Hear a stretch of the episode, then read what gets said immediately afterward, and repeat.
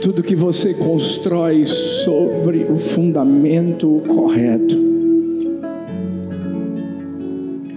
não pode ser destruído. Tudo pode vir um terremoto da vida que tente derrubar aquilo que foi construído sobre o alicerce correto. Mas sabe o que é que vai acontecer? Não tem como ser destruído. Quando nós lemos o livro de Jó e a gente observa tudo aquilo que ele viveu na vida dele,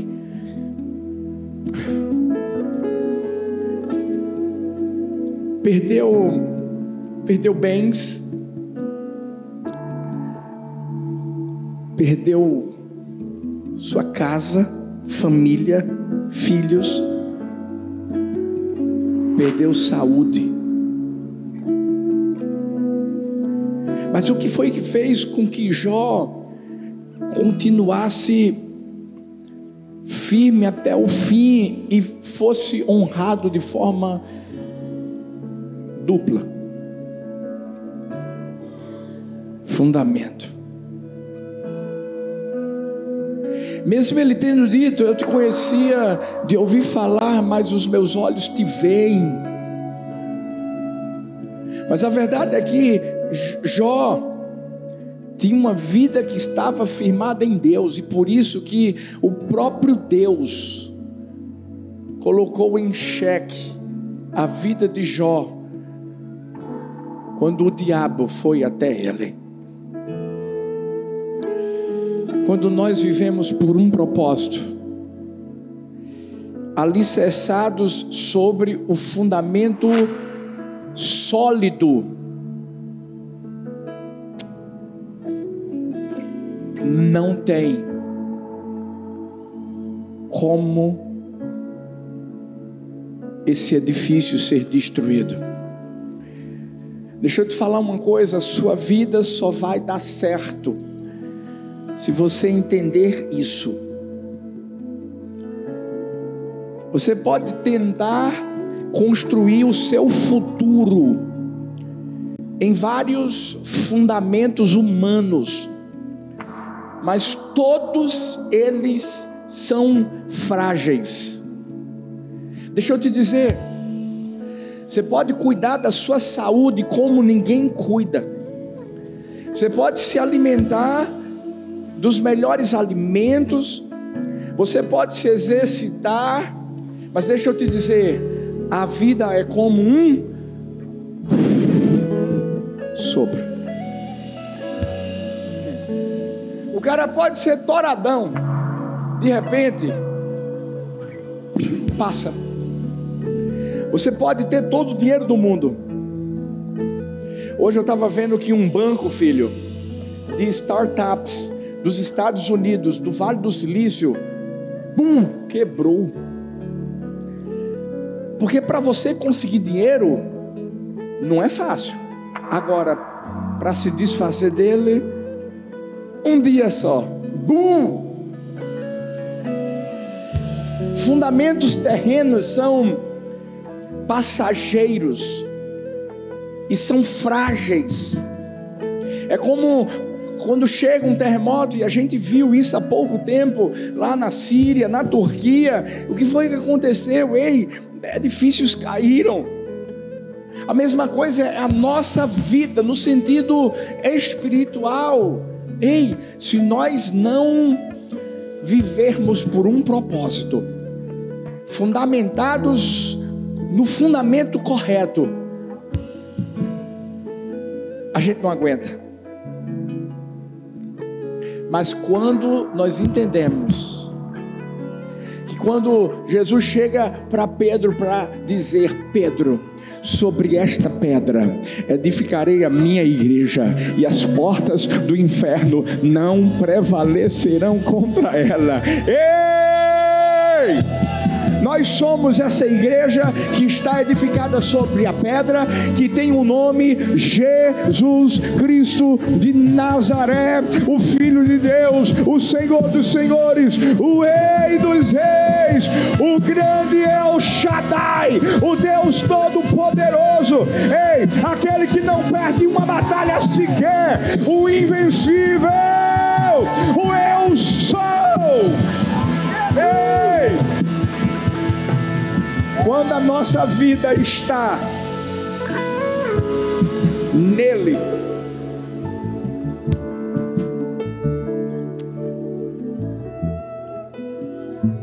pode vir o que for.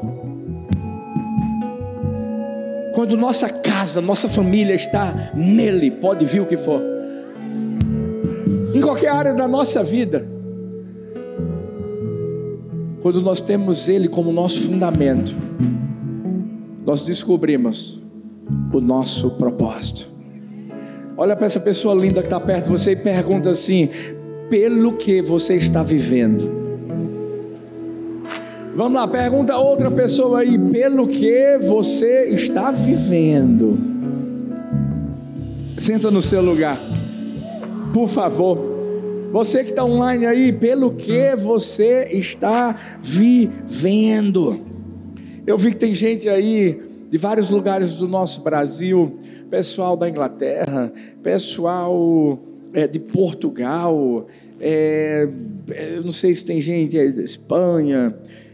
O povo dos Estados Unidos vai ter culto aí lá em Orlando. Daqui a pouco está começando o culto em Orlando. Mas pelo que você está vivendo, ou melhor, por quem você está vivendo. Eu creio que essa mensagem é uma mensagem que vai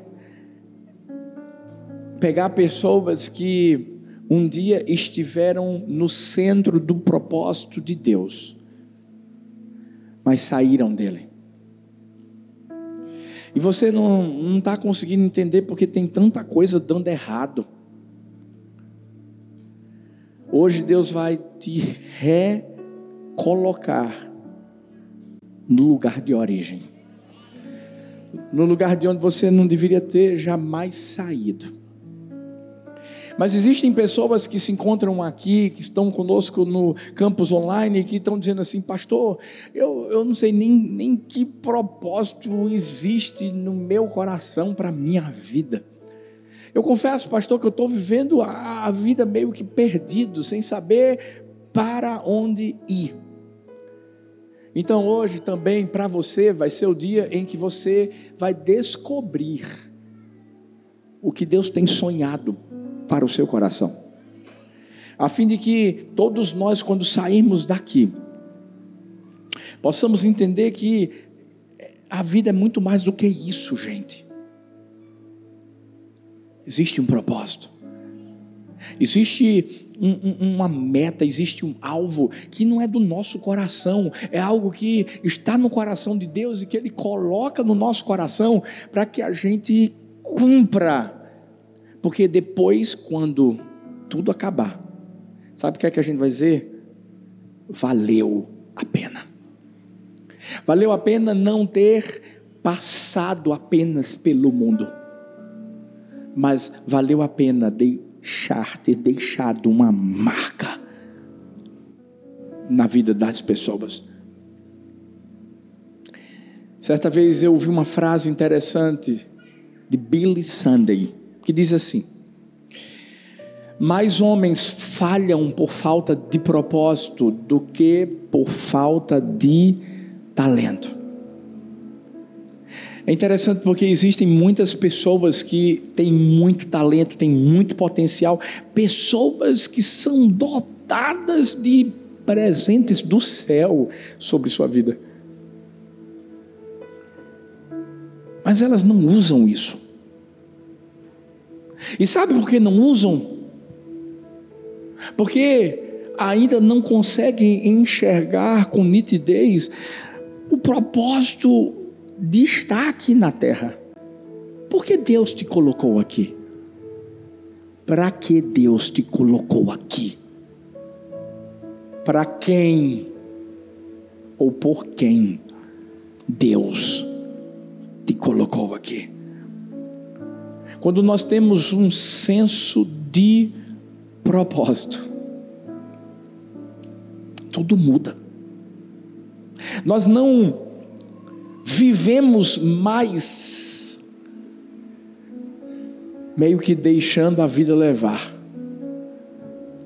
Nós somos guiados por uma voz que nos chama, que nos vocaciona, que nos dirige. Isso faz com que a gente tenha uma vida plena. Sabe quando você acorda pela manhã e você sabe que você tem tanta coisa para fazer? Você sabe que vai ter um dia puxado, um dia cansativo, mas ao mesmo tempo, lá dentro do seu coração, você entende que você está vivendo o melhor dia da sua vida para cumprir o propósito de Deus na vida das pessoas. Eu não sei qual a sua profissão ou o que você faz da vida, mas eu entendi uma coisa que aquilo que eu faço se torna um propósito. Eu conheci uma pessoa hoje, na verdade eu já o conheço, mas esse filhão veio para mim, me deu um abraço pela manhã e disse assim: Vou abraçar agora, porque depois, assim que acabar o culto, eu vou ter que trabalhar. E eu perguntei a ele, filho, você ainda está trabalhando naquele restaurante? Porque eu já fui lá e já ouvi. E eu lembro que ele tinha saído de lá. E penso num cara que eu chegava no restaurante, gente, o metre, os outros amigos dele, é, todos começavam a elogiar e dizer assim: ó, Fulano, ele é diferente. E de repente ele saiu, precisou sair. E aí eu disse assim: Você voltou para o mesmo restaurante? Ele disse: Voltei. E naquela hora eu disse assim: Filho, aquele lugar é o seu púlpito. Você não sabe, mas sabe, você tem impactado a vida de tanta gente ali naquele lugar, filho. Você tem deixado sementes que tem mudado, transformado a vida das pessoas. Não são apenas aqueles teus amigos que trabalham contigo. Eu sei que cada pessoa que entra naquele restaurante, quando é atendido por você, com aquele sorriso, com aquele amor, eu tenho certeza de que tem algo que Deus faz nessa vida. Sabe qual é o problema das pessoas? Elas não acreditam que aquilo que elas fazem na sua vocação ou profissão se torna um propósito. E aí a pessoa começa a fazer tudo o que deveria fazer com tanta excelência. Primeiro, porque não está fazendo para si, está fazendo para Deus, porque tudo que a gente faz é para Ele, mas para abençoar a vida das pessoas. Segundo, para as pessoas. E aí a pessoa começa a fazer o que faz de forma bem negligente. E o propósito vai ficando para trás. Sabe, não importa onde Deus vai te colocar. O que importa é que onde Ele te colocar, você vai fazer o melhor. Sabe quando Daniel, Daniel tinha, tinha saído da sua nação e foi para uma nação onde ele estava exilado, gente. Ele era um cara inteligente? Era.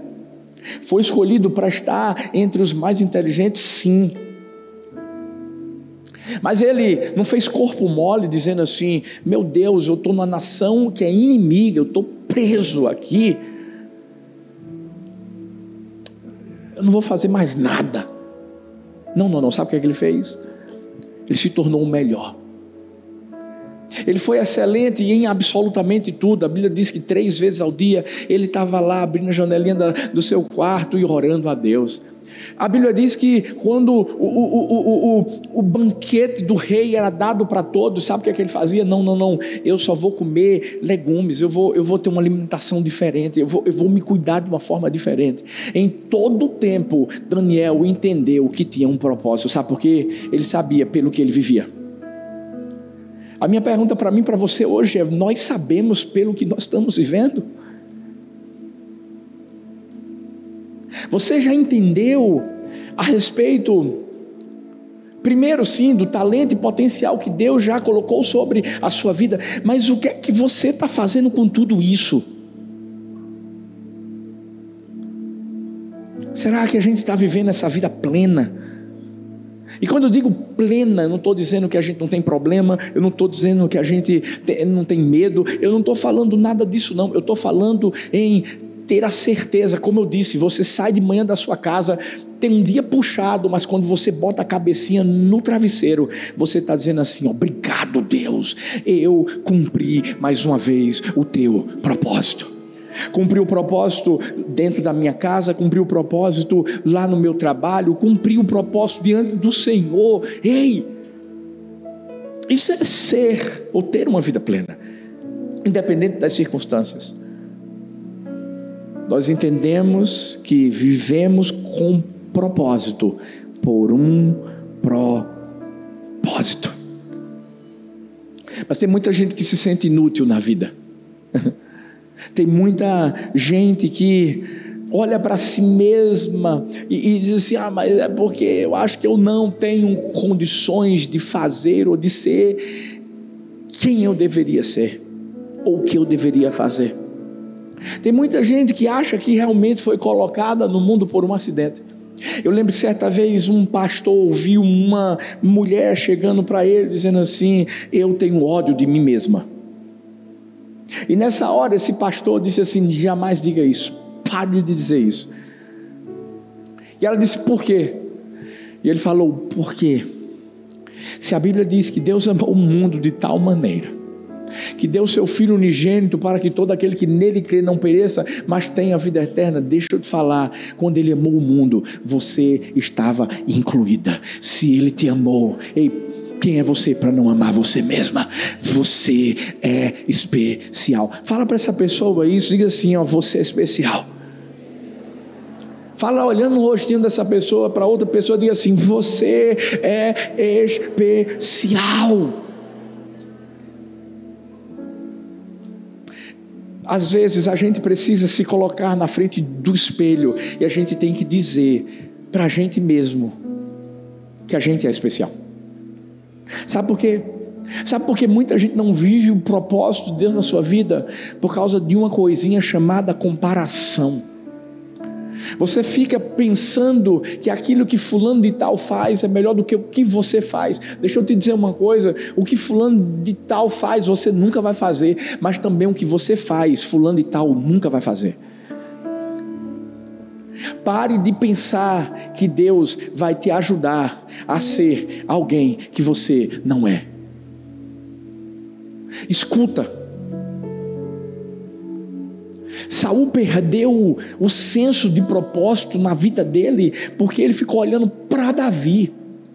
O que ele precisava fazer é ter seguido em frente como rei de Israel, ter feito um reinado maravilhoso e simplesmente ver depois Davi subindo ao trono.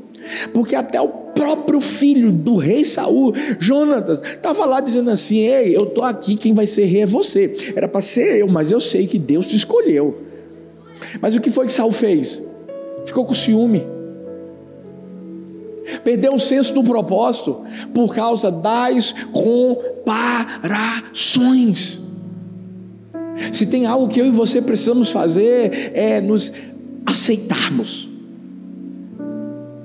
Porque aquilo que a gente pensa que é uma limitação, não, não, não, não é uma limitação.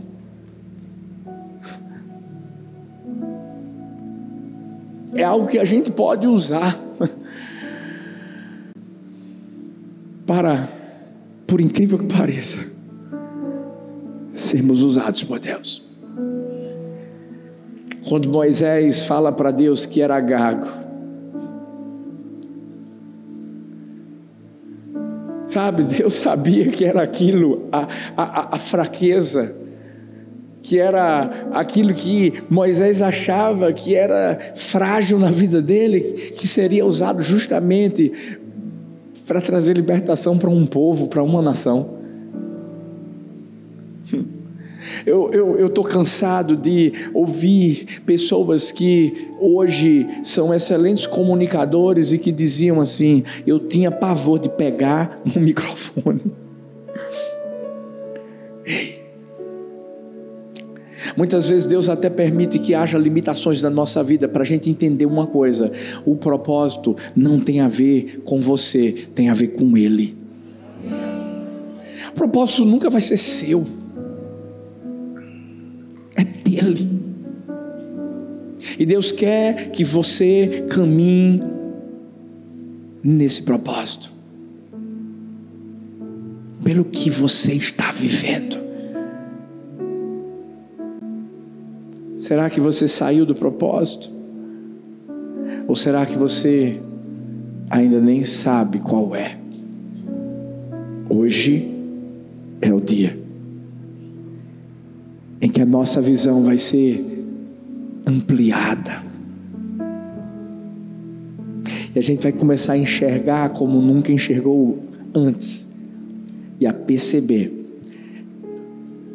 o caminho que já foi traçado para nós. Escuta,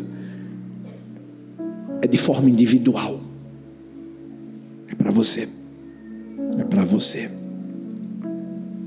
é para você. Não olha para o outro. É para você. Hoje eu quero trazer lições que vão fazer com que nós saiamos desse lugar de, de tédio.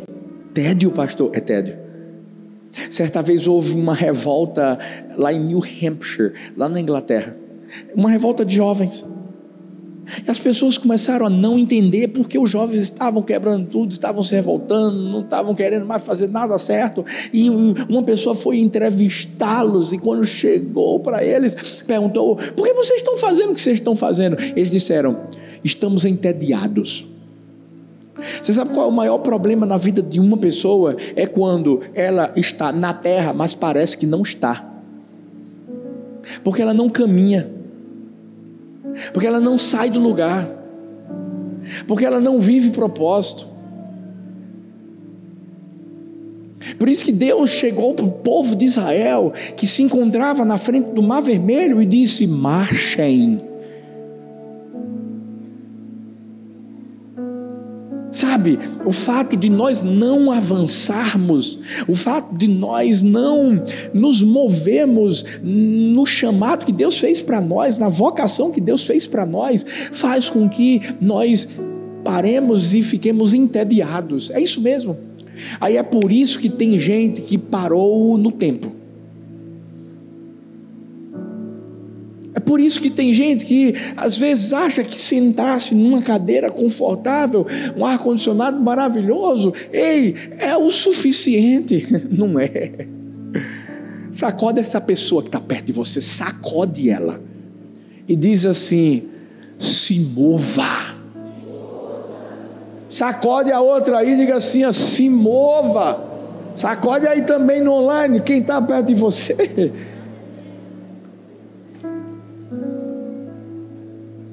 pelo que você está vivendo. Igreja do amor tem que ter um propósito. E hoje eu quero trazer essas lições que vão nos ajudar nesse processo de vivermos pelos propósitos de Deus. A primeira lição é aprenda a viver cada estação da vida. Cada estação da vida. Romanos 14, 12 diz: De maneira que cada um de nós dará conta de si mesmo a Deus. Você já parou para pensar no quanto a nossa vida é preciosa? Nós só temos o direito e ao mesmo tempo o privilégio de vivermos uma vez só. Como é que eu e você queremos viver a nossa vida? A vida é feita de estações, filhos. Por isso que a cada ano a gente tem que viver algo novo. diz que a cada ano ei, tem que haver progresso. A gente tem que melhorar. É ou não é? Mas e por que tem pessoas que parece que nunca avançam? Sabe por quê? Querem ir para frente, olhando para trás. Aqui é um pouco mais difícil de nós identificarmos com bastante exatidão as estações do ano.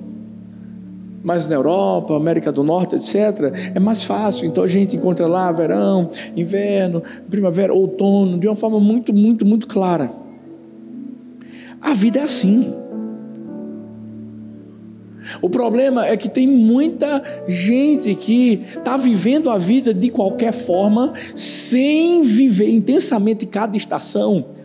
E vai chegar uma hora, e por isso que Romanos 14, 12 diz: de maneira que cada um de nós dará conta de si mesmos a Deus. Vai chegar uma hora em que Deus vai perguntar: o que é que você fez da sua vida? Nesses 20 anos de igreja do amor, nós vivemos várias estações. Hã? Quer ver aqui? Quem aqui é, é da igrejinha pequenininha, da pequenininha, que pegou a pequenininha? Levanta a mãozinha. Aí, ó. Eu estou vendo aqui, ó. Eu só olho daqui e já vejo. Cresceram, hein?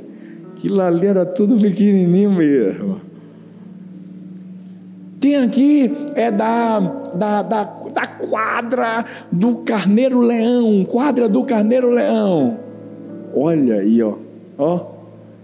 Vocês são de Malé, tudo era tudo pequeno. Quem aqui é do alta unção? Alta unção. E alta unção, pegando fogo. Não, não, peraí. Ainda teve a quadra, a quadra da, da, associação lá de moradores. Quem é, da, quem é que é da quadra da associação? Quem aqui é do complexo? É. Foram estações. Eu lembro como se fosse hoje, começando tudo sem, sem célula. Não tinha encontro com Deus, não tinha, não tinha nada. Começamos cavando lá. E tudo que a gente viveu, maravilhoso. Quando a gente se lembra, ei, ei, pastor Gidel. Quem, quem lembra aqui do pastor Gidel? Poxa, tanta coisa maravilhosa que a gente viveu na vida da história da igreja do amor. Mas escuta, são estações. Sabe qual é o problema? É quando as pessoas dizem assim: que saudade da igrejinha. Queria estar tá lá. Queria? Eu não, meu filho. Queria não. Você não tem ideia. Por quê? Porque a gente viveu já aquilo. E agora a gente já está vivendo outro propósito outra estação, algo maior, algo melhor, algo mais poderoso. Assim é a nossa vida. A gente tem que avançar. A gente tem que cumprir uma carreira, por isso que Atos 20, 24 diz: Mais de nada faço questão, nem tenho a minha vida preciosa para mim mesmo, contanto que cumpra com alegria a minha carreira e o ministério que eu recebi do Senhor para dar testemunho do Evangelho da graça de Deus. E o que é que pode fazer com que a gente não viva as estações da vida como a gente deve viver? Sabe o que? Sentimentos, emoções negativas, culpa, medo, preocupação, ansiedade, ciúme, inveja, ganância, ódio, amargura, ressentimento, falta de perdão, autopiedade. E se eu tivesse que continuar essa lista, ela seria muito grande. O que o diabo tenta fazer comigo e com você, e ele não vai conseguir, em nome de Jesus é através de sentimentos, de emoções negativas, coisas até que a gente viveu lá atrás. Ei, a gente carrega isso lá para frente. Na verdade, a gente pensa que está carregando para frente, mas a gente está parado. Se a gente quiser aproveitar as estações, nós precisamos tomar o controle das emoções negativas que tentarão roubar o nosso tempo.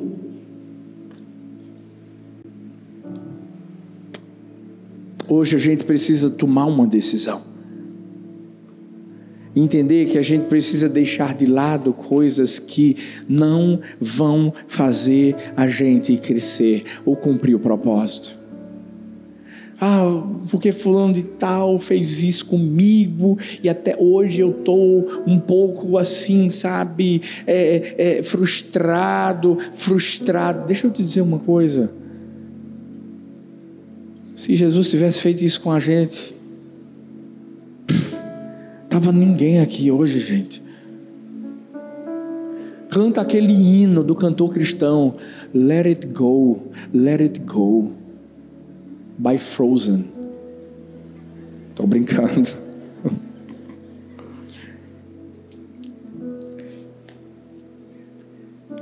Viva cada estação. Todo mundo aqui um dia foi ferido na vida. Foi ou não foi, gente? Todo mundo aqui um dia se frustrou. Todo mundo aqui um dia já viveu situações que aquilo que você achava que ia acontecer não aconteceu. Mas deixa eu te falar, você está aqui. E isso é, é, o que importa. A gente precisa entender que vai ter que ter outra estação. E não existe uma pessoa melhor do que o nosso Pai para a gente imitar. Porque a gente imita a imagem e o caráter do nosso Pai. Esteve alguém que não permitiu que as emoções negativas ocupassem o seu coração e, e, e fizessem com que ele parasse. Não, não, não.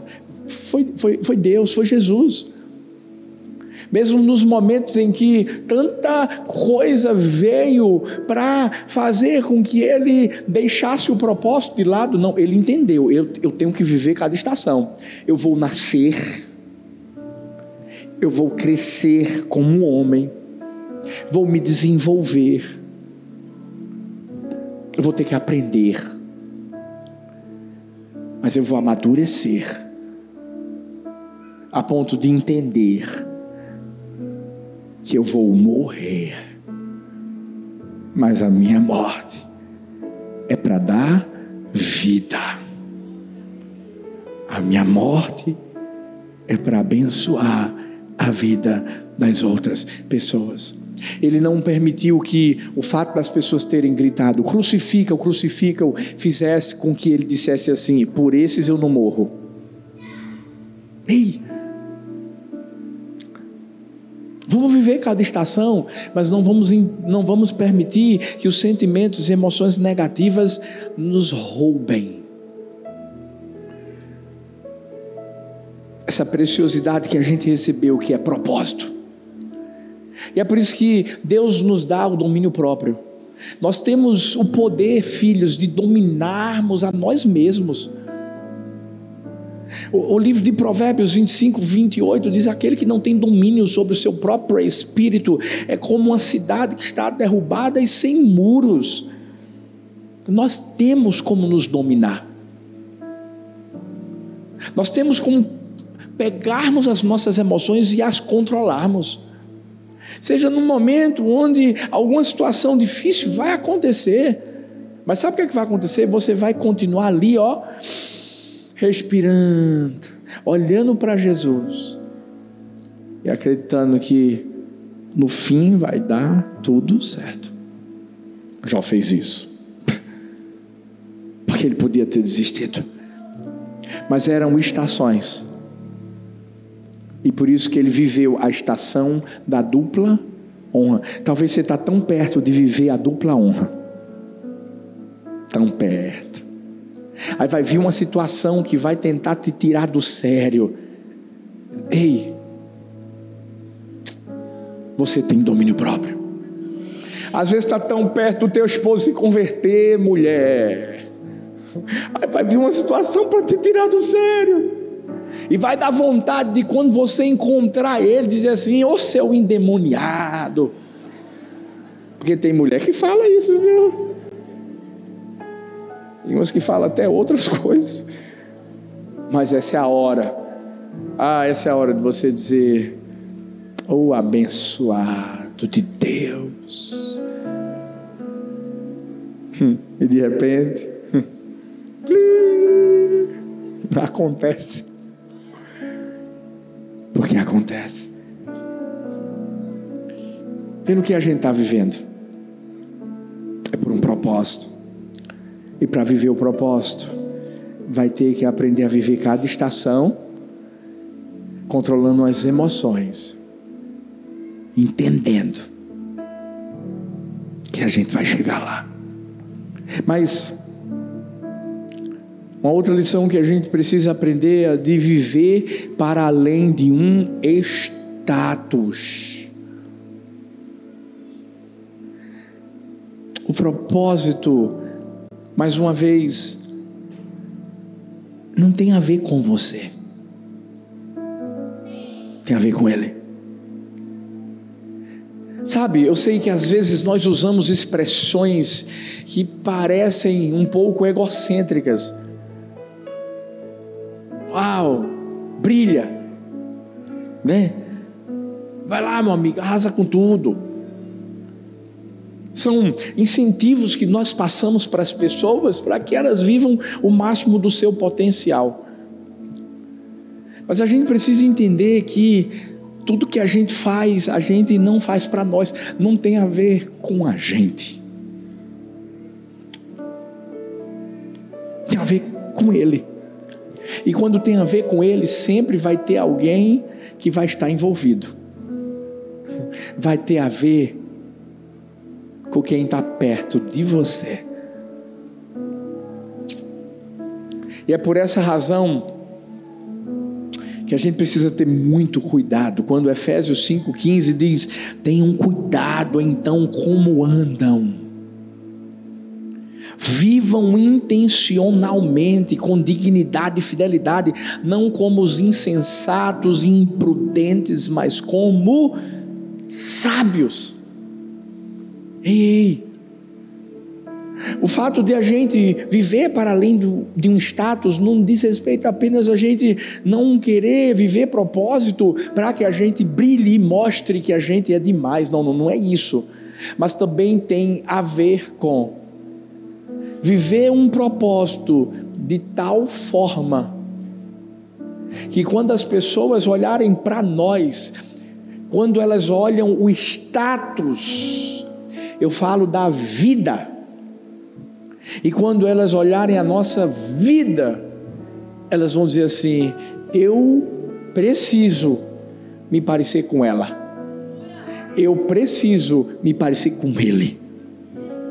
Por isso que o texto aqui diz assim: tenham cuidado. Cuidar, ter cuidado aqui significa prestar atenção, supervisionar, ser responsável. Deixa eu te fazer uma pergunta para mim e para você. Nós estamos nos supervisionando, porque a gente tem a mania de supervisionar os outros. É ou não é? A gente gosta de estar de olho no Instagram dos outros. Ó, ó tá vendo?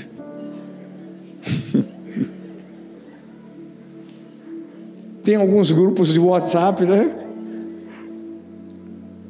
Que aí rola algumas conversas assim meio, né? Tu visse? Deixa eu te falar uma coisa. Você tem que entender que a primeira pessoa que você precisa supervisionar é você mesmo, é você mesma.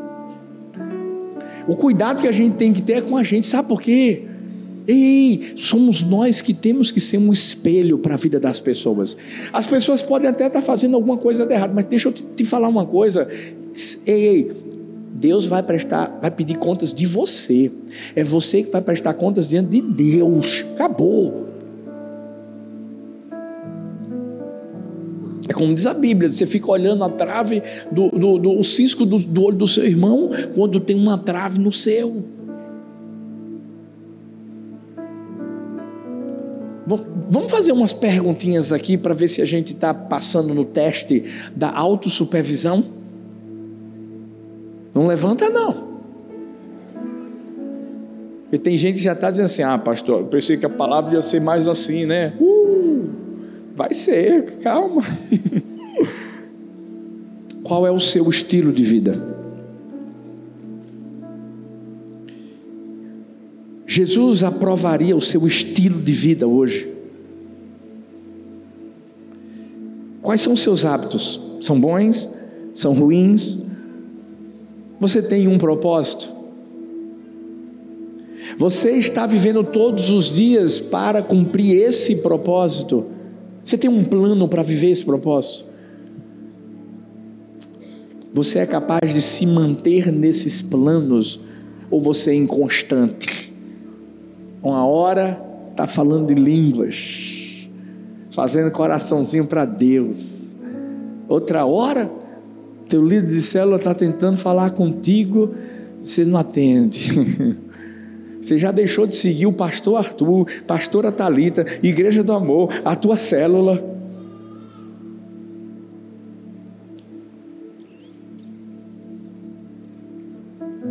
Com que frequência você consegue atingir suas metas diárias. E as perguntas mais importantes que eu deixei por último. Você está deixando um legado? O que é que você está realizando na vida? Eu não quero que isso soe como um interrogatório, não. Eu só quero que a gente reflita. Porque quando a Bíblia diz que a gente precisa ter cuidado, a gente precisa, na verdade, ser sábio para fazer as escolhas certas. Porque lembra que eu disse que a gente tem que aprender a viver as estações? As estações passam e não vão voltar mais, elas virão de uma outra forma, mas o que ficou para trás passou e não vai voltar mais. Essa palavra ter cuidado no original grego significa literalmente andar circunspidamente, que significa andar olhando em volta como se tivesse alguma coisa onde você pudesse tropeçar, algum tipo de obstáculo, e isso vai gerar em você um cuidado enorme para que você preste atenção e não caia Cada decisão que a gente toma representa um passo que nós damos em direção ao propósito que Deus tem para a nossa vida. E por isso que a gente tem que ter cuidado. Cuidado para ter um estilo de vida onde as pessoas vão olhar e de verdade vão dizer assim: meu Deus, tem algo diferente. Eu preciso disso. Ter um cuidado também para não viver propósitos que vão apenas alimentar o nosso ego Sabe, Deus quer que você cresça.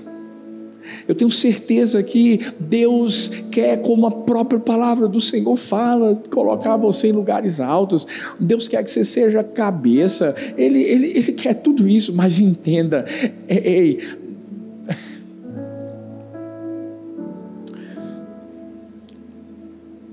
é melhor que você trabalhe e viva o propósito para ter uma coroa no céu do que ter uma estátua na terra. Porque as estátuas podem ser quebradas,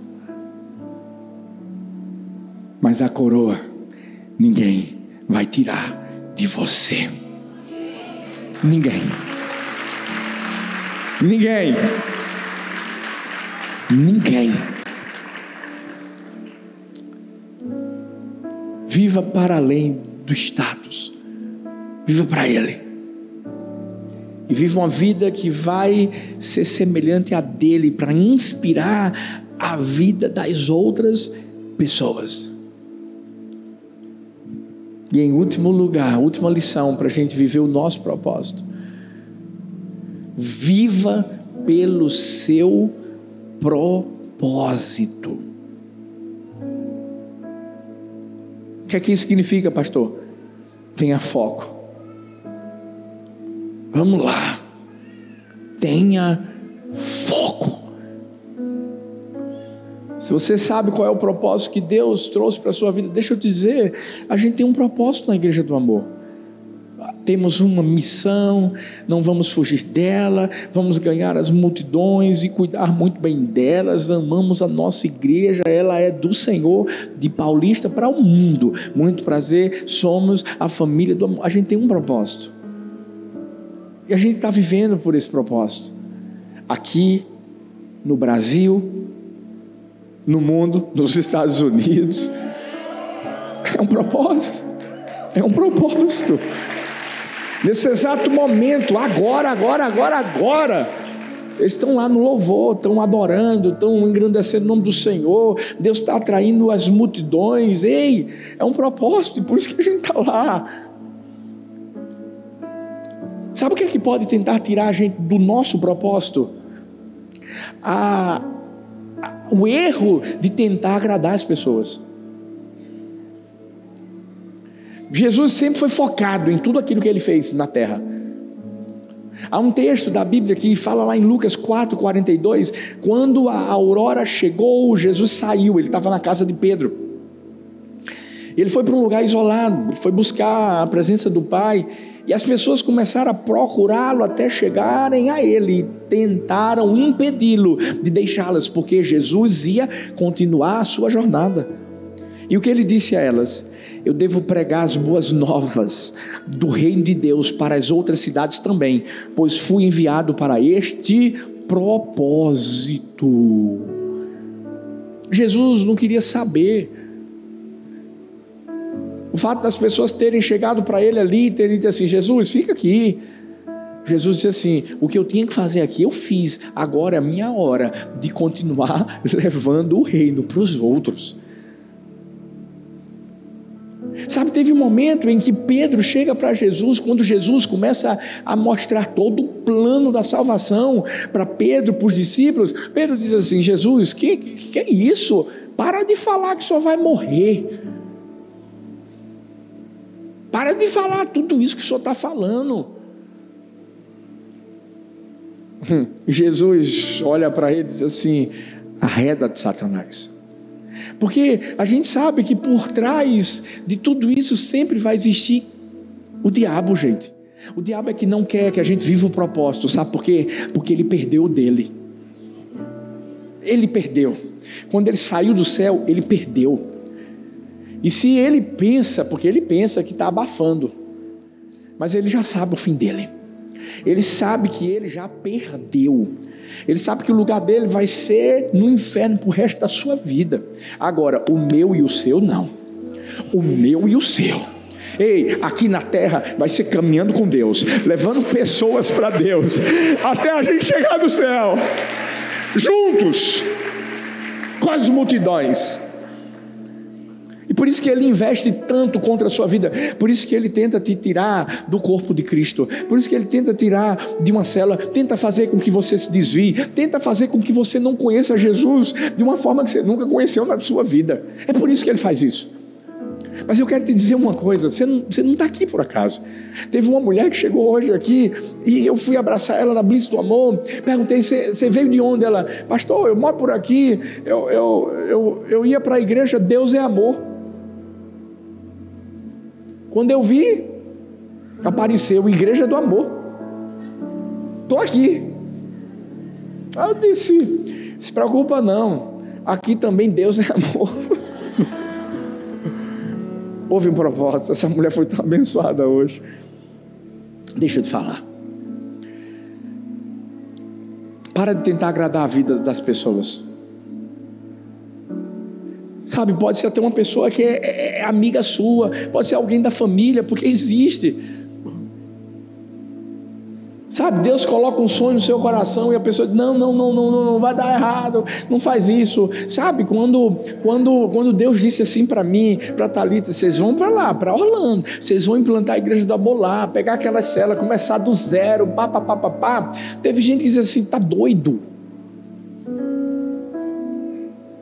Rapaz, você tem 20 anos de ministério, homem. Você tem tudo pronto. Meu Deus, igrejas que estão crescendo, vocês estão avançando no reino. Você está doido? Estou doido.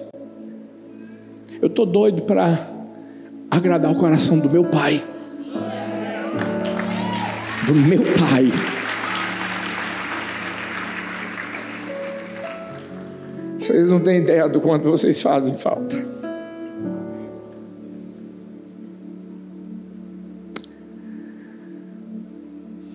mas eu sou focado. Eu sei pelo que eu estou vivendo, e você também sabe.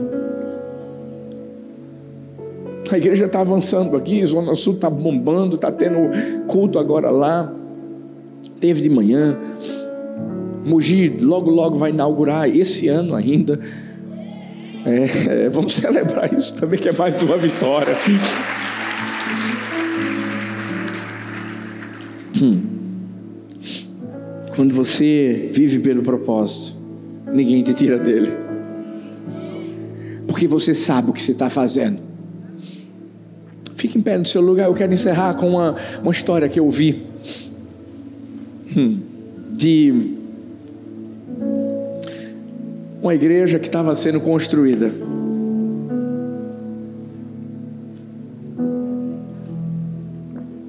Tinham vários pedreiros lá, responsáveis pela construção.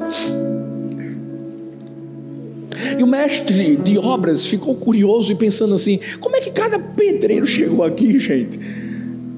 Será que eles sabem por que eles estão aqui? E ele chegou para o primeiro pedreiro e perguntou: Por que você está aqui? E esse cara disse assim: Eu estou aqui porque aqui vai ser o meu ganha-pão precisava de um trabalho para ter dinheiro. Hum.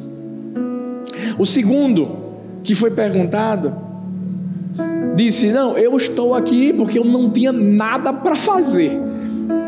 Então, é um bico. E o terceiro? O terceiro olhou para o mestre de obras e disse assim: Eu vim aqui para construir a casa do meu Deus. Do meu Deus. Ei, a gente está nesse mundo porque tem uma construção linda, grande. É uma construção não de um reino humano, mas de um reino celestial, assim na terra como no céu que seja feita a vontade do Senhor, assim na terra como no céu. E sabe quem Deus escolheu para isso acontecer? Aponta o dedinho para a pessoa que está perto de você. Diz assim: Foi você. Escolheu você. Bora! Escolheu você. Escolheu você aí online. E é por isso que a nossa vida tem que ser construída nele para que essa obra, quando estiver acabada, nada, nada, absolutamente nada poderá destruí-la. A minha pergunta hoje, nessa noite, é pelo que eu e você estamos vivendo. E a resposta é: pelo propósito. Pelo propósito. Pelo propósito, não nosso, mas dele, é dele, é dele, é dele. Você pode celebrar o nome do Senhor. Vamos lá. Constrói a sua vida dele.